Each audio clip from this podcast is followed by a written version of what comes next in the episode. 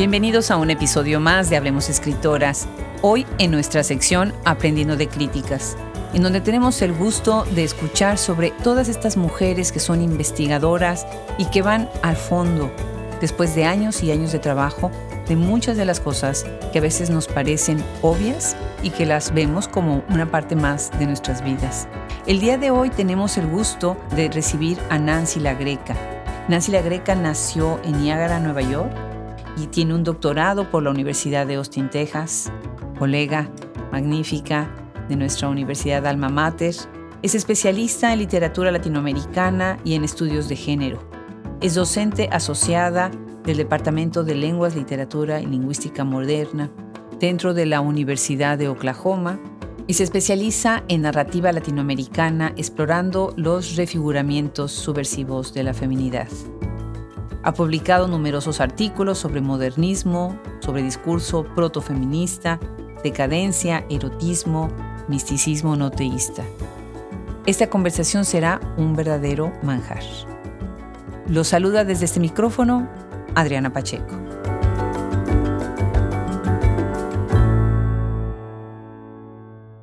Hay algunas conductas que tenemos las mujeres y que bueno, tienen también los hombres en la sociedad y después no nos podemos explicar de dónde vienen y tenemos que reconocer que hay una herencia, hay una tradición, hay estigmas, hay paradigmas que nos marcan.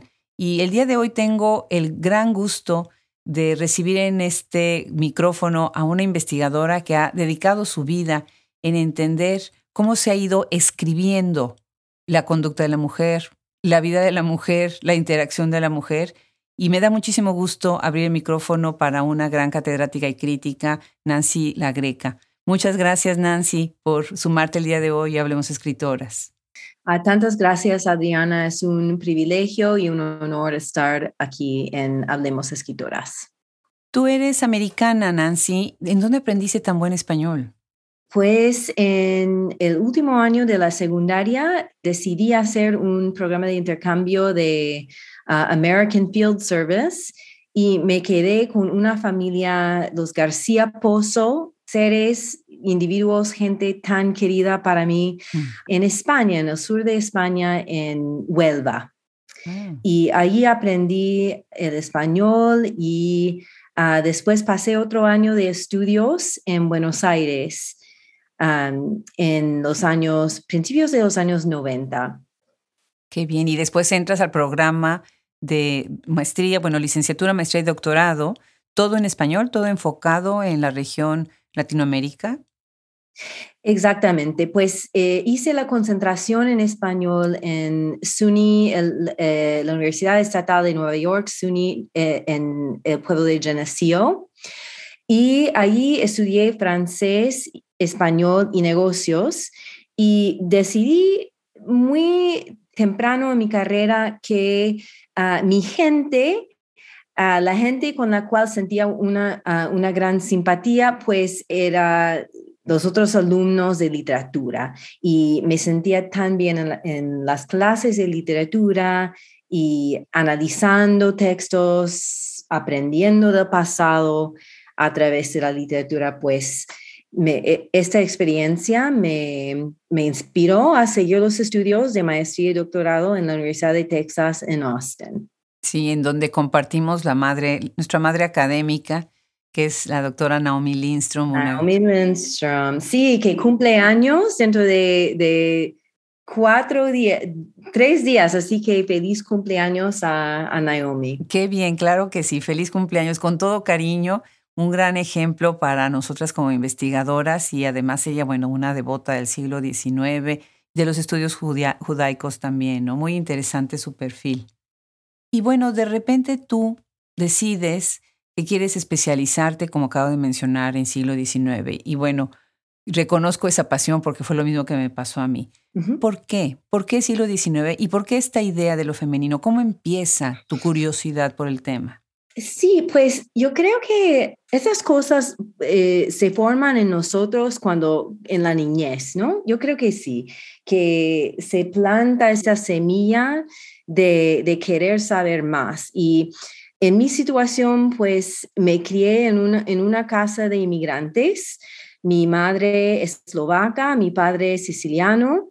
Y los dos se criaron hablando su, su idioma nativo y pues hablaban inglés en la casa. Entonces, eh, a pesar de no aprender con fluidez esos idiomas, sí me crié escuchando otros acentos, otras palabras, otra forma de expresarse, otros gestos, ¿no?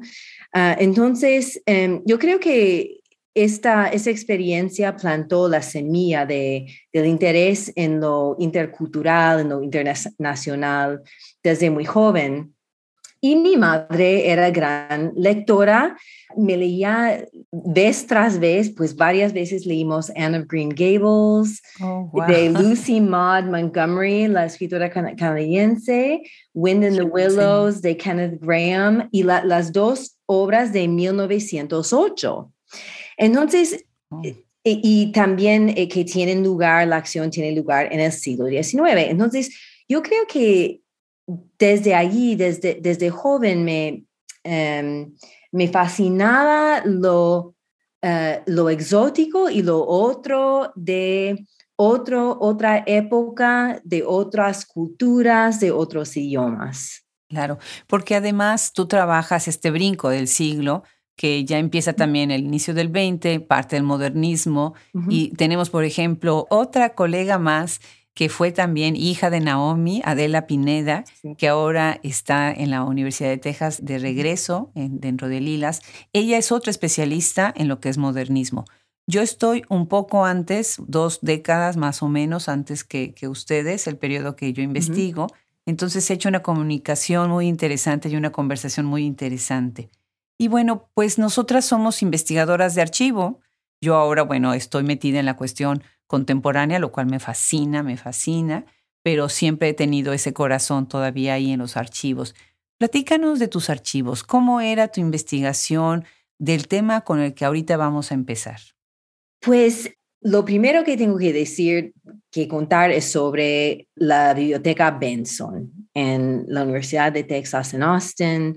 Ah, y me da tanta alegría saber que Adela está allí, ah, encargada de la biblioteca, de los, del programa y de Lilas. Y pues fue un lugar de misterios y de, de hallazgos, ¿no? De, de poder entrar y, y encontrar textos de, mil, de los 1890, de 1900. En la biblioteca Benson tienen la, o tenían por lo menos la colección completa de la revista Positiva, por ejemplo, que, que es, fue la revista más importante para el positivismo, esta, esta eh, filosofía y corriente política tan importante que, que ejerció una influencia enorme en América Latina a principios del siglo XX y pues uno puede ir allí a leer lo que leían los intelectuales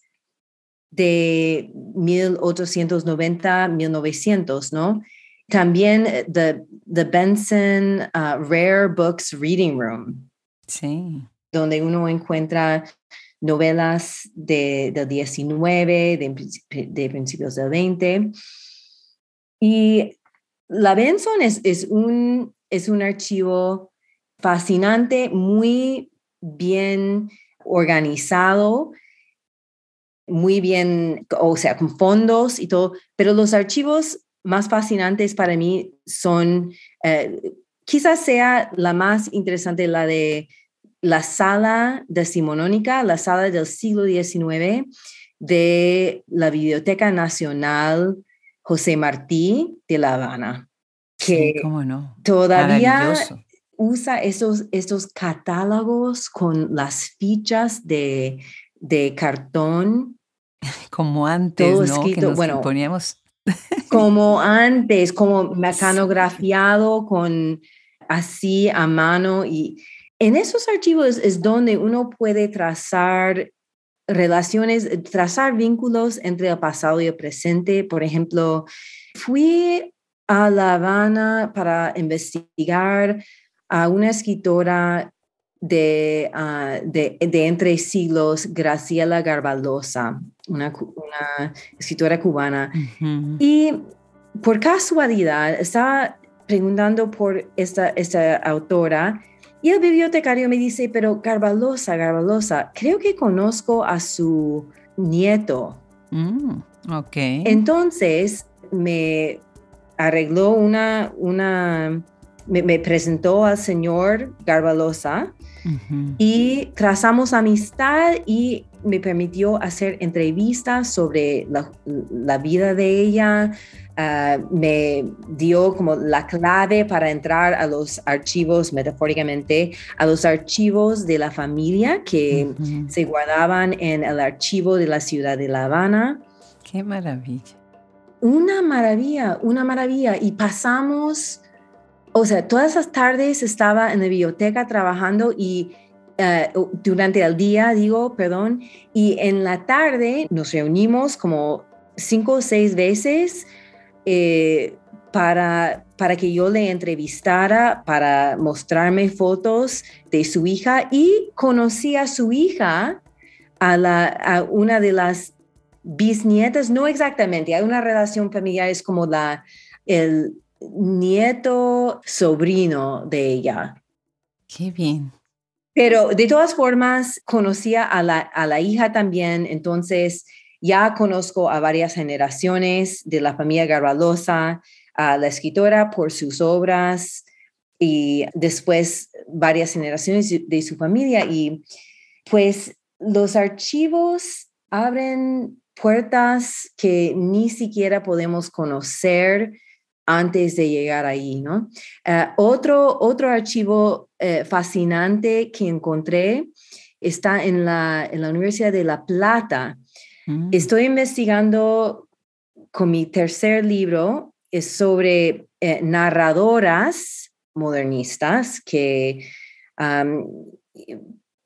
por lo general, el modernismo se ha estudiado desde el punto de vista de la poesía, Ah, la poesía modernista es lo que más se conoce con respecto al modernismo. Y después hay novelas modernistas escritas por hombres que forman parte del canon. Sin embargo, las mujeres escritoras del modernismo, no quiero decir que no existen, porque existen, pero para muchas, muchos académicos no existen. No existen en las antologías, en el canon, en la lista de lecturas para los programas de posgrado, en los cursos de pregrado menos. Y entonces estoy investigando las mujeres que escribían en el género de la, narrativa, novelas y cuentos en eh, varias regiones de América Latina y leí una cita sobre una revista que se llama La Nueva Mujer, porque entro al tema vía La Nueva Mujer the new woman, o sea, la, la, mujer emancipada, la mujer, eh, la secretaria que tiene su salario, que no piensa casarse, que va a trazar su propio camino en la vida. Y entonces leí sobre una revista que se publicó a principios del siglo XX que se llamaba La Mujer Nueva. Y por fin encontré, después de llamar por teléfono, estaba haciendo investigaciones en la Biblioteca Nacional ah, en Buenos Aires, ese edificio tremendo de, de la arquitectura brutalista. Sí, cómo no. Una joya de la arquitectura y un espacio impresionante. Pero llamando por teléfono, por fin encontré, para mi gran alegría, que en este archivo pequeñísimo, metido en, un edificio de la Universidad de La Plata, que es una ciudad en las afueras de, las afueras de Buenos Aires. Me tomé un Uber, fui directamente ahí a la mañana siguiente y saqué fotos de todas las páginas de, las, de la revista que tenían y después les dejé ah, la versión electrónica para poder compartir con otros investigadores. Ah, qué bien. Qué bien, qué maravilla. Con eso estás tocando un tema muy importante, que es la preservación de estos documentos, ¿no? Muchas, muchas universidades, muchos archivos no tienen fondos para comprar un buen escáner, para tener e, equipo, no nada más el, tecnológico, sino el humano, para hacer el escaneo. Y después nosotras llegamos a los archivos y materialmente se están cayendo, se nos quedan los pedazos en los dedos, ¿no? Cuando pasamos la hoja. Me ha pasado. Sí, sí. Yo que investigo lo que es periódicos, pues imagínate, los periódicos todavía eran como, pues más, se ponían ahí donde fuera, ¿no? El libro por lo menos tenía su tapa, su lugar en, su, en un estante tal vez, ¿no? Pero los periódicos se van a veces entre los dedos. Pues recojo muchas cosas, qué bonito esto que estás diciendo. Eh, pienso mucho en la labor de los bibliotecarios, ¿no? Qué tan importantes son en todo este peregrinar que hacemos por los archivos, ¿no? Tuvimos en este micrófono a Marta Castaño, que ella es bibliotecaria, y hablábamos precisamente de eso. Ayer precisamente tuve una reunión con Melissa Gay, que es la, la nueva directora de, bueno, la directora, no nueva, la directora de Benson. Y bueno, toda esta estructura que hay atrás que a veces nosotros no sabemos, ¿no? Lo que sucede tras bambalinas.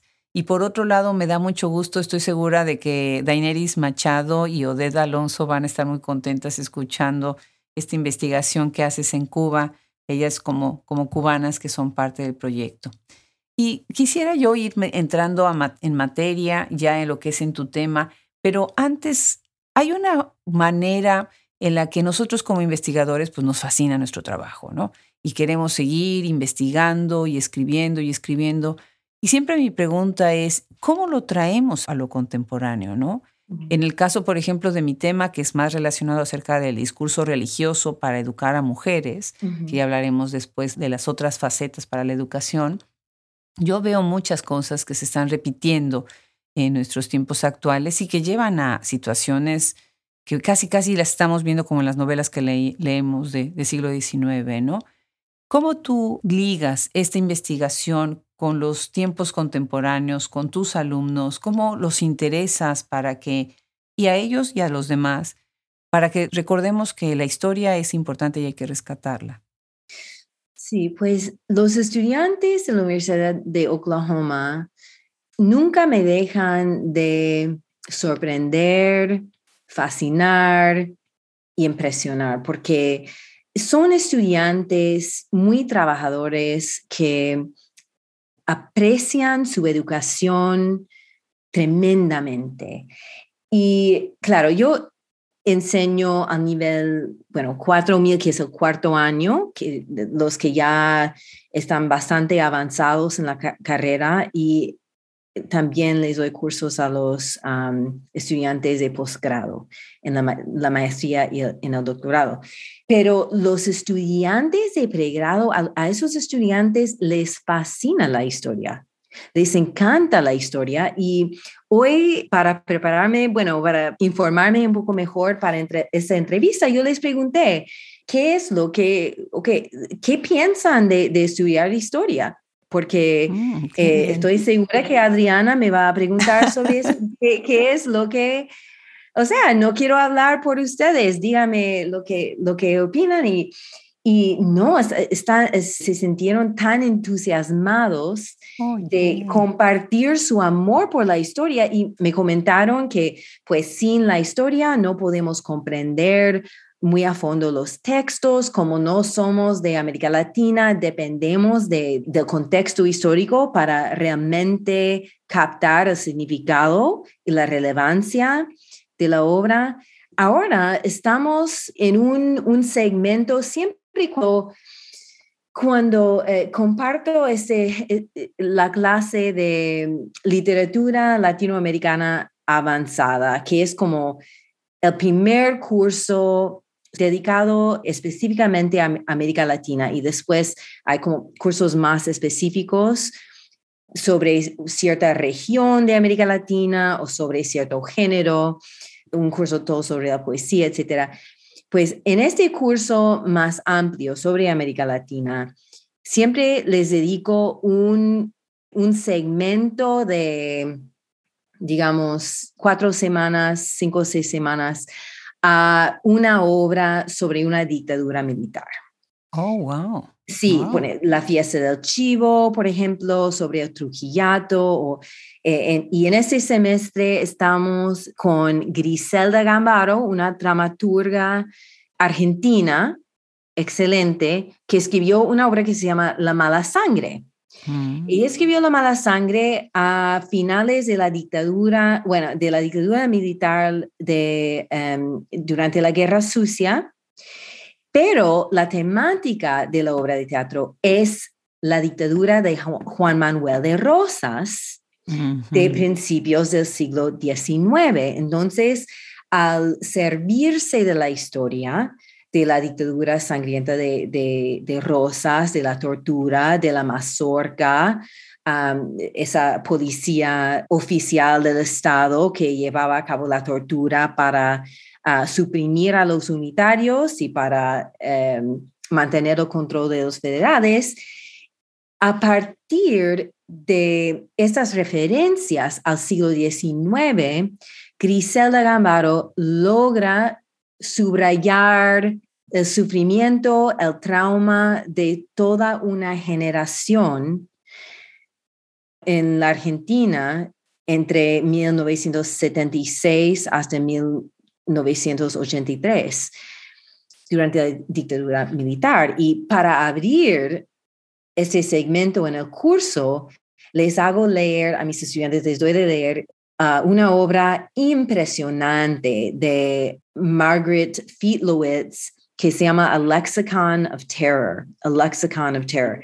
Y mm, se compone de, de análisis y entrevistas con víctimas de la tortura eh, durante la Guerra Sucia, pero con un enfoque especial en el lenguaje y cómo la Junta Militar manipulaba el lenguaje común corriente para llevar a cabo este proyecto de ah, suprimir a los disidentes, ese proyecto de, limpiar eh, del Estado cualquier rasgo, cualquier mancha, como dirían, ¿no? de, de, comunismo, clandestinamente. Entonces, un proyecto clandestino se tiene que servir de un lenguaje resbaloso, diría, un, lenguaje con doble sentido siempre, ¿no? Por ejemplo, si buscan los, eh, el público que, está escuchando esto, si buscan em, diccionario de, de Macera, uno de los generales de la Junta Militar, pueden encontrar una lista de vocabulario de frases que usaban en los centros de tortura para hablar de de prácticas de, tortura. Y, por ejemplo, para dar un ejemplo, el camino de la, felicidad era el camino por la cual, el pasillo por la cual llevaban a los, a los prisioneros al salón donde hacían la tortura. Qué increíble, qué barbaridad. Sí, increíble. Entonces, eh, uno en las entrevistas que graba Fietlowitz, Dice la, esposa de uno de, de los, los víctimas de, tortura que logró escapar porque era, era físico.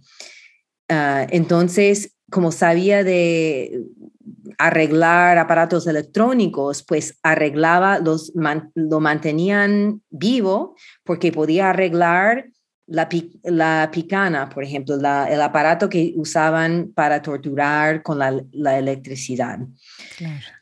y él, la esposa dice que cuando él se junta con otros, otros captados que han sobrevivido a esa experiencia, que usan un léxico y un lenguaje tan extraño que ella ni se da cuenta de lo que están hablando.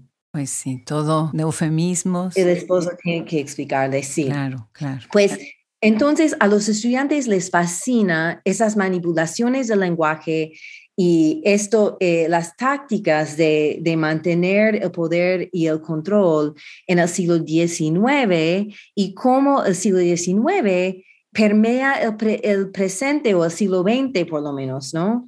y hacen esas conexiones.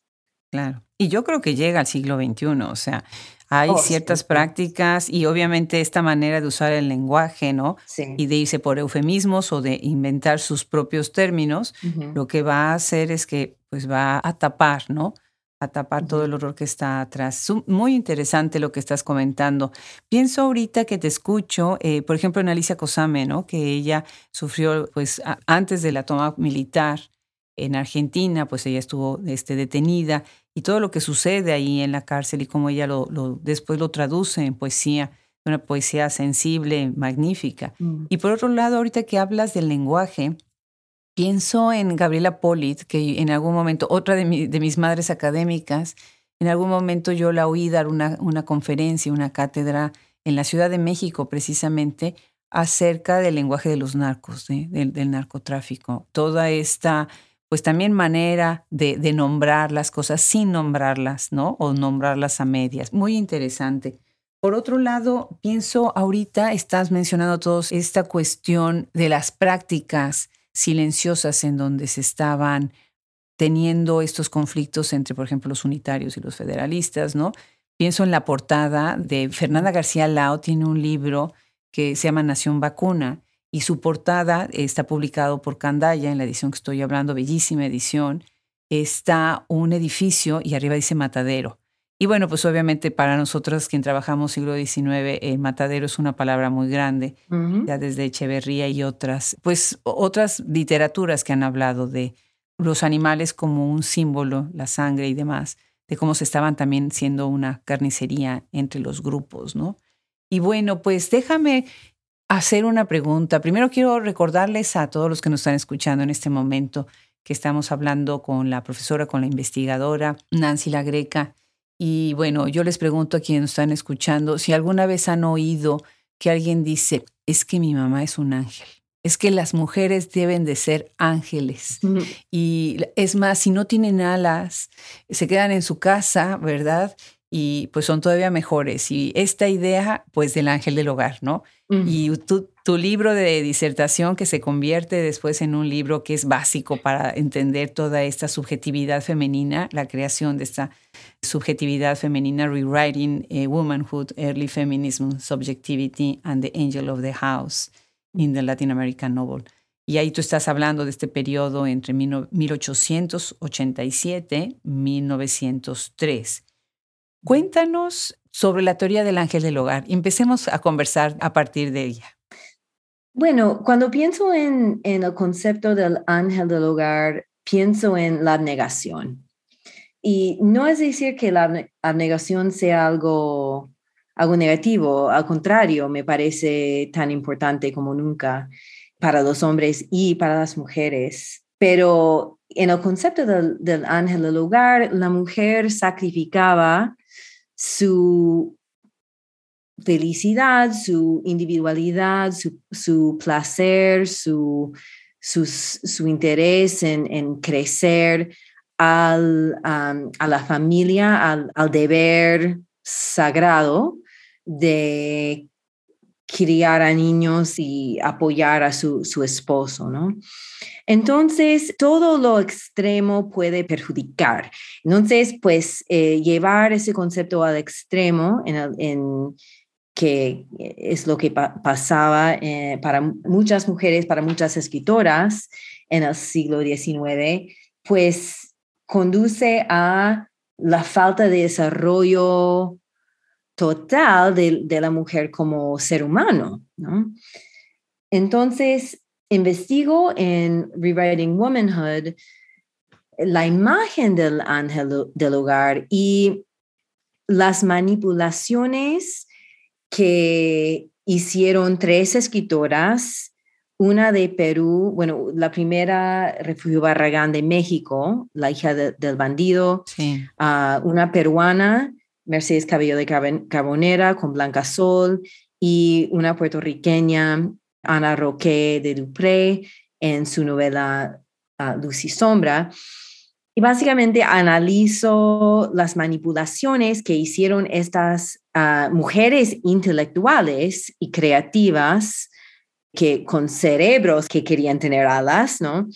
Con, con esta imagen. Y se sirven de la imagen para expandirla, ¿no? Para, para escribirle al ángel del hogar más facetas, para profundizar en el estereotipo y para romper las barreras establecidas para crear personajes ficticios, mujeres que viajan, que salvan la vida de los, sus novios, que, que eh, traicionan a sus padres para el bienestar del pueblo, que proponen mensajes sobre los matrimonios arreglados y para la presión social con respecto al, matrimonio y, la, y la consolidación del poder y el dinero que ocurre, que es una parte, que era una parte íntegra de, del matrimonio, ¿no?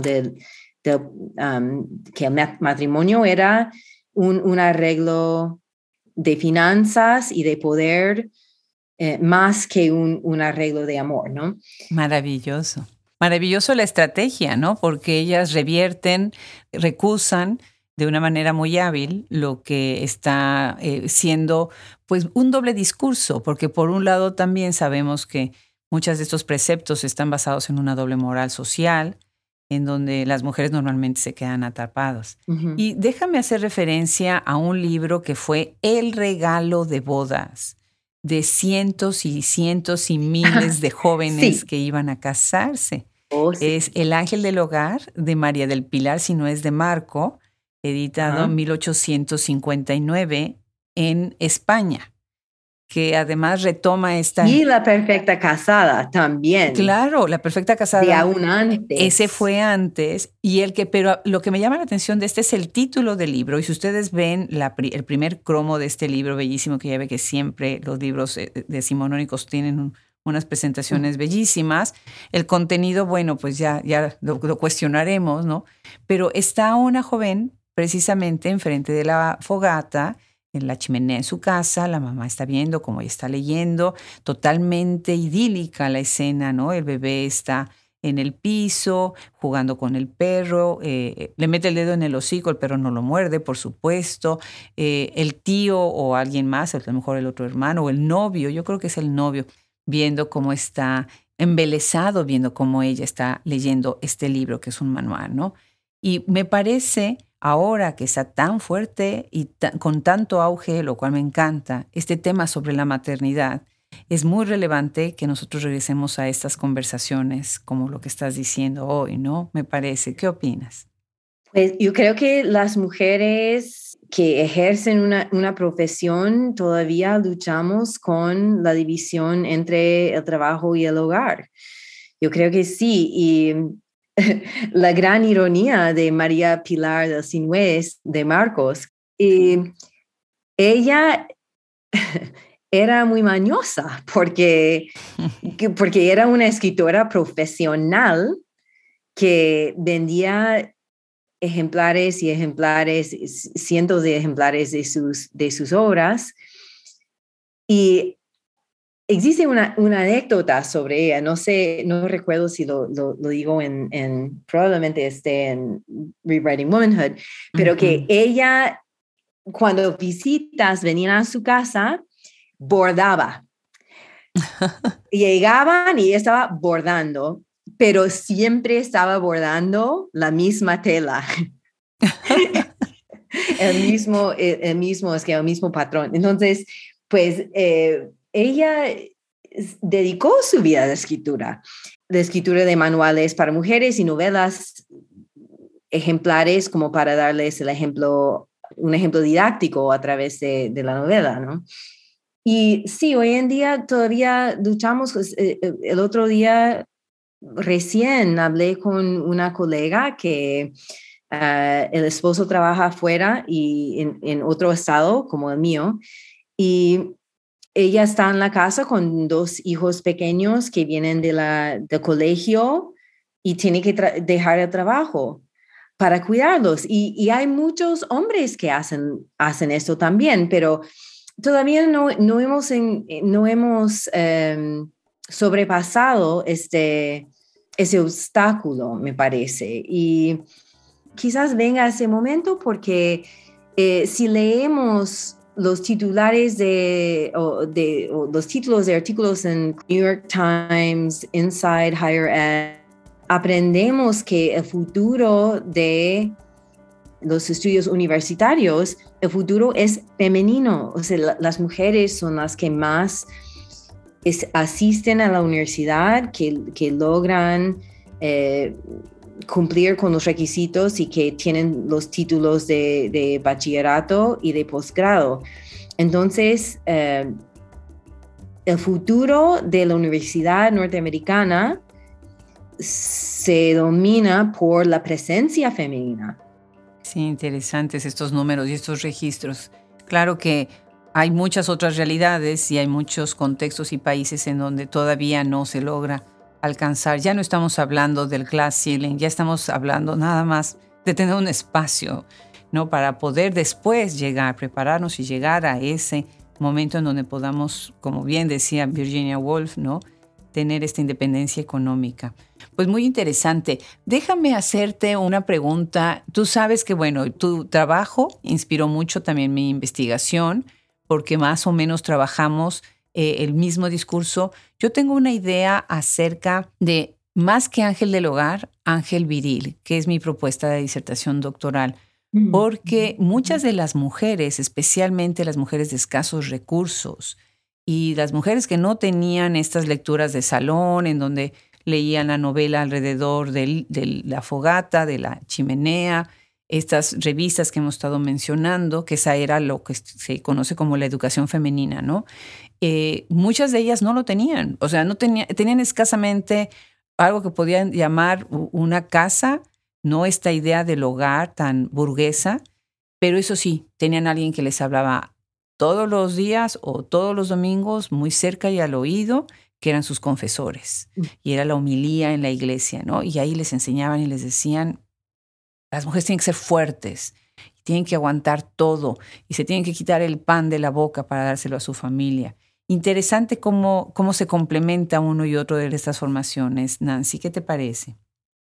Pues Adriana, es interesante que, que, que menciones ese tema porque yo creo que la acción de ser escuchada, de, que los confesores, o sea, este intercambio entre esas mujeres y sus confesores es interesante porque es, eh, es una forma de dar valor a su, a su situación y reconocer su, esencia humana, ¿no? Que yo creo que es algo que se pierde cuando uno es una mujer cría a hijos y llega a un punto de abnegación, de olvidarse de quiénes somos nosotras, ¿no?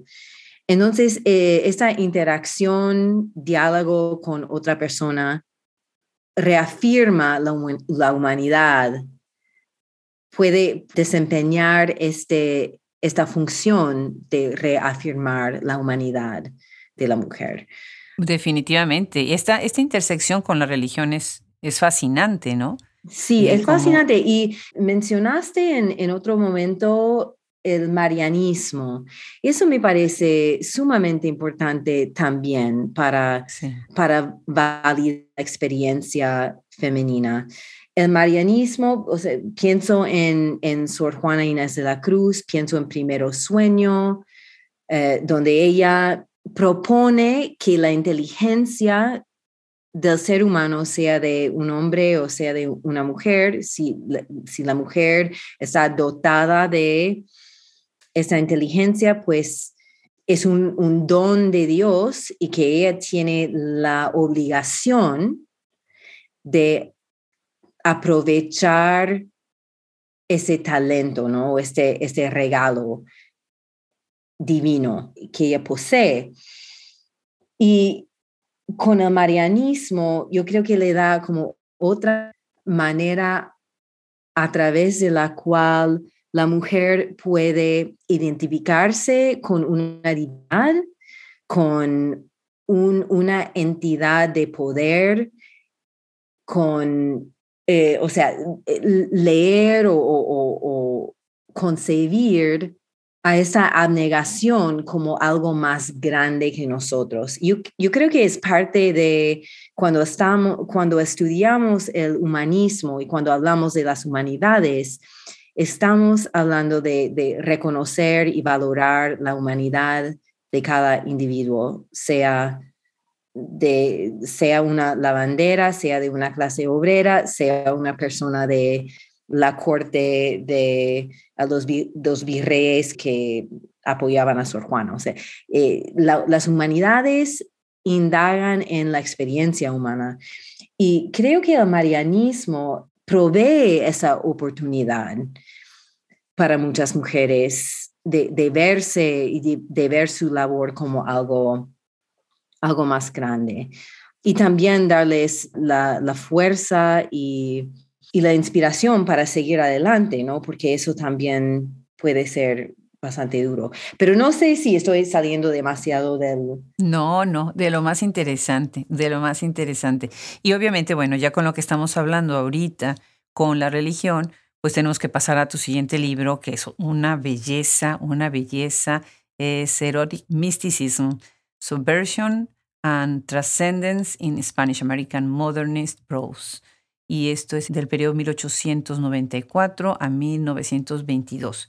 Y con este libro yo siempre pienso en Ana Pelufo, otra de mis madres académicas, que ella siempre hablaba de, de, esta y parte de sus teorías son el sentimentalismo y la sensibilidad, ¿no? Como símbolos de lo femenino y a la vez como estrategias de lo femenino, cuando, como tú dijiste hace rato, mañosamente las utilizan en su favor, ¿no? Cuéntanos de este libro que es verdaderamente una joya que estudiamos todos los que estudiamos género siglo XIX. Ah, gracias, Adriana. Hablando de madres académicas, pues me gustaría mencionar algunas de, las mías antes de seguir a Erotic Mysticism, porque sin estas, esas mujeres intelectuales, académicas, que escribieron sus libros cuando el mundo apenas sabía de escritoras latinoamericanas decimonónicas, ¿no? Que son Francesca de Negri, que escribió El abanico y la cigarrera, la primera generación de mujeres ilustradas en el Perú. Sí, sí. Y Graciela Baticuore, el taller de la escritora Las veladas literarias de Juana Manuela Gorriti, Ah, también unas Luisa Campuzano, que ha escrito y editado tantos libros que nunca podría mencionar los dos, pero yo con mi viveza, por ejemplo, sobre escritoras coloniales, su colega cubana Zaida Capote, que figura entre Lecturas sin Fronteras, y, o sea, como, como Luisa también es, es muy fructífera en su, en su investigación pues ellas para mí han sido tremendas, ah, además obviamente de, Naomi, Naomi y eh, con respecto a erotic mysticism, tengo que darle las gracias a, Benigno Trigo, que ahora es chair interino, es docente en la Universidad de Vanderbilt, pero en ese entonces yo tuve la gran suerte de trabajar con él en, eh, para la maestría y trabajamos el modernismo, trabajamos eh, discursos sobre discursos sobre la democracia y el individualismo en, en, el modernismo. Y yo creo que e, este, esta tesis de maestría formó como una, los comienzos de erotic mysticism, pero erotic mysticism tiene orígenes muy interesantes eh, porque eh, escribí ese libro para, en realidad, para llegar a mi tercer libro. Mm, Entonces, escribí Rewriting Womanhood sobre escritoras que manipulan la imagen del ángel del hogar, o sea, para tratar el proto-feminismo latinoamericano a través de la, narrativa romántica, realista y, naturalista. Y entonces yo sabía que quería rescatar y, eh, subrayar la importancia de narradoras modernistas, pero no quería hacerlo que modernistas, eh, narradores modernistas son, forman el corazón de mi tercer libro que trabajo ahora, pero no quería llegar a este libro sin haber publicado algo de sustancia sobre el modernismo más en general, como para, para comprender, para, para lograr una comprensión más global, más amplia sobre el modernismo. Erotic Mysticism comenzó como una investigación sobre el discurso médico en el modernismo a raíz de la influencia del positivismo. El positivismo es la teoría científica, bueno, para darles una explicación muy básica, la teoría científica aplicada a la política ¿no? Eh, y la, la, la, gobernación de un pueblo. Entonces, las vacunas, por ejemplo, son un ejemplo positivo, bueno, positivo del positivismo, eh, un ejemplo beneficioso del positivismo son las vacunas. O sea, es, es requisito tener vacunas para eh, entrar, bueno, vacunas, bueno, no entremos en, este, en esta recién salidos de, la pandemia o recién reentrados a la pandemia. Sí, sí, eh, eso sí es salir del camino. Entonces, un ejemplo negativo de, de positivismo es la eugenesia, que es, es tratar de definir al ser humano por sus genes y por su raza. Entonces, de todos modos, el positivismo y el catolicismo fueron dos, los dos discursos más impactantes en el continente en, en, esos 100 años después de las guerras de independencia en las nuevas repúblicas latinoamericanas. Y entonces, eh, comencé estudiando el discurso médico que surge del positivismo, inspirada totalmente en unos críticos, unos genios.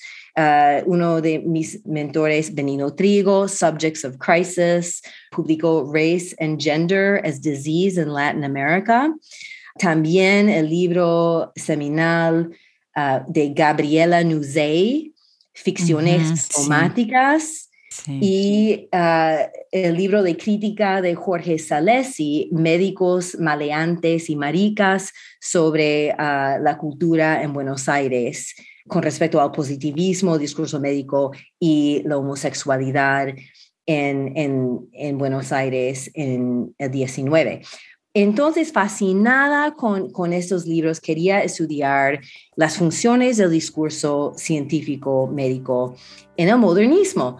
Pero después experimenté un obstáculo que todos tenemos, un writer's block, ¿no? Un nudo, yo siempre le llamo nudo, que no podía proseguir con el libro, no podía avanzar con el libro. Algo me estaba molestando. Entonces me tranquilicé uh, al meditar, al pensarlo, al dejarlo a, respirar un poco, como siempre digo a mis estudiantes, siempre respiramos profundamente antes de clase. pues llegué a la conclusión de que no quería estudiar el discurso médico, quería estudiar lo que reemplazaba el discurso médico, porque el discurso médico criticaba el positivismo y hay, hay vínculos fascinantes y muy complejos, ¿eh? muy, muy complejos entre el positivismo y el modernismo. Sí. Por ejemplo, José Ingenieros fue el, se considera el padre de no sé cuántas cosas, de la psicología, de, de la sociología y de la criminología en Buenos Aires, una figura fascinante, que era, eh, o sea, seguía la filosofía del positivismo porque aplicaba esas, esas teorías científicas a la población para eh, mejorar, entre comillas, la población. Eh, por otra parte, asistía a tertulias modernistas del modernismo, de escritores eh, decadentistas. Entonces, es difícil crear esas categorías escuetas, ¿no? Esas categorías limpias entre las cosas. Ah, porque eso nunca funciona.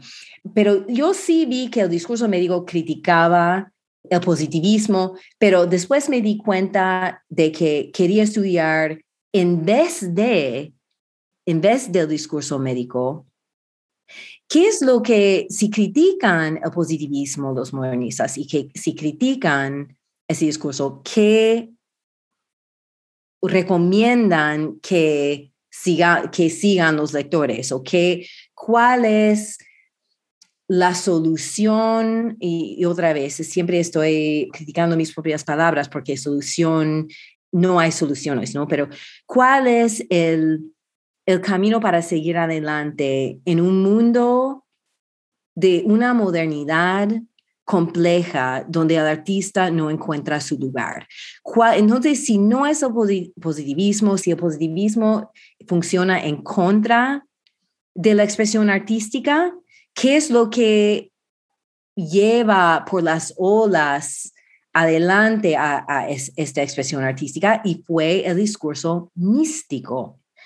Y de ese modo llegué al estudio del, misticismo no teísta porque los mismos ah, modernistas, como subrayo en, en el primer capítulo del libro, pues no querían seguir el ejemplo de España, ¿no? Porque los grandes místicos españoles y, y sentían una reverencia, una gran reverencia por los místicos eh, españoles.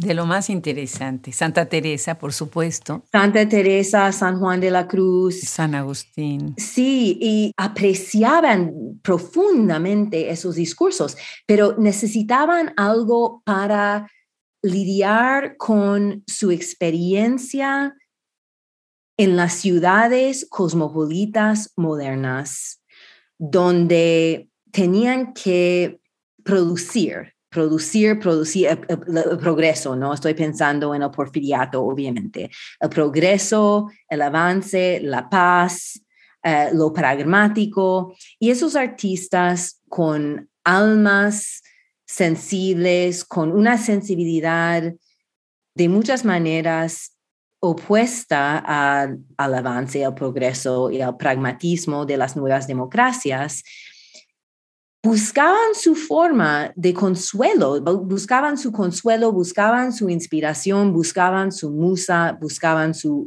discurso. Y entonces en el eh, en erotic mysticism, eso es lo que analizo y lo que estudio. Estudio un momento donde, donde hay dos discursos predominantes, dominantes, discursos del poder, del poder en mayúscula, ¿no? Que es el discurso católico y el discurso positivista. Y cómo los, los escritores modernistas encuentran su propia expresión y, forma de ser y forma de, de, otra vez volviendo al tema de las humanidades, su forma de sentirse humano y bien y, aceptados, ¿no?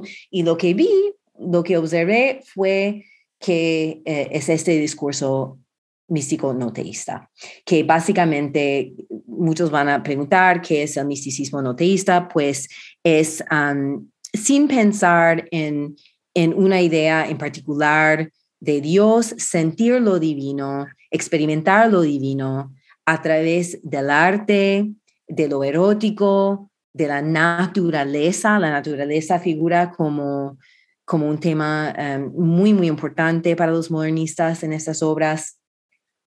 Y, donde hay una confluencia entre, entre lo erótico y la naturaleza, la belleza del arte, ah, no tan diferente a lo que um, Sor Juan Inés de la Cruz expresa en Primero Sueño, cuando ella la palabra que se me viene a la mente es se revuelca en cuando ella se ella disfruta ella expresa su gran ah, placer y, alegría extraordinaria en aprovechar de su inteligencia de su de su musa interior no de su creatividad. Y esos escritores modernistas hacen algo parecido y es un discurso de eh, como digo en el libro, mientras que otros discursos tratan de definir o limitar o poner parámetros o de alguna manera cercar, crear un, cerco o, categorizar. Ellos quieren romper esas barreras, quieren abrir estas, esos límites para una mayor aceptación de lo que es el ser humano y de, lo que es ser valioso dentro de esta, esta sociedad y esas ciudades cosmopolitas modernas, dentro de la modernidad. Qué interesante, qué interesante. De verdad, los invito a que vean el libro, revisen. Para los chicos que son investigadores, que están haciendo un doctorado, para nosotras que ya estamos en otra fase de la academia, pero también para el lector en general, es muy interesante comprender todos estos discursos y estrategias. Quisiera yo ahorita, por ejemplo, hacer referencia brevemente, porque ahora sí ya se nos está acabando el tiempo, sobre lo que ha hecho, por ejemplo, la UNAM con la colección Vindictas, eh, que está eh, coordinado por Socorro Venegas, que está recuperando las novelas, la poesía de esas escritoras de principio del siglo XX para, pues, para regresar a leerlas, ¿no? Eso me, parece que es muy valioso. Y por otro lado, ahorita que estabas pensando de esas estrategias de control como la, el eugenismo, ¿no? Que estoy preparándome para entrevistar a Tatiana Goransky. Ella tiene una novela en donde está interesantísimo el caso, cómo está ella hablando de el padre que está sentado a la orilla de la cama de la hija eh, y uno está pensando algo va a pasar, ¿no? No, el padre es un obsesionado de los discursos nazis y eh, lo que estaba haciendo es midiéndola con la mirada para ver si era perfecta. Eh, el libro es La mujer poco probable y me parece muy interesante cómo ella presenta esa visión de que todo tenía que ser medido para llegar a esta perfección en el contexto eh, nazi, bueno, la aria, la raza aria, pero también en otras regiones del mundo se dio de muchísimas maneras. Pues Nancy, mil gracias, mil gracias por sumarte al podcast, a la enciclopedia. Es un placer. Tuvimos una cátedra para todos los que nos acompañaron. Muchísimas gracias por contarnos a profundidad y la verdad es que la pasión con la que lo has hecho me, me da muchísima emoción, me da muchísimo gusto. Te mandamos un abrazo muy grande desde, desde Austin, aquí cerca, a Oklahoma, ¿verdad? Pues muchísimas gracias, Adriana. Ha sido un gran placer. Tantas gracias. Al contrario, un abrazo.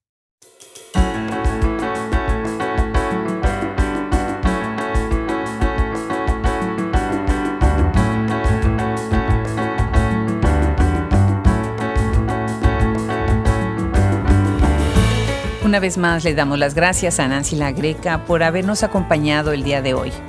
Gracias también a todos los que nos escuchan y nos siguen en las redes. No olviden, estamos los lunes y los miércoles en audio, pero está nuestra enciclopedia y todos los podcasts de manera permanente en Hablemos Escritoras y en todas las plataformas de audio.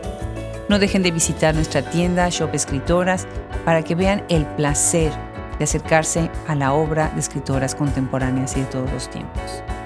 Les doy las gracias también a mis colegas, colaboradores, toda la gente que está atrás de este micrófono haciendo lo posible. Se despide de ustedes, Adriana Pacheco.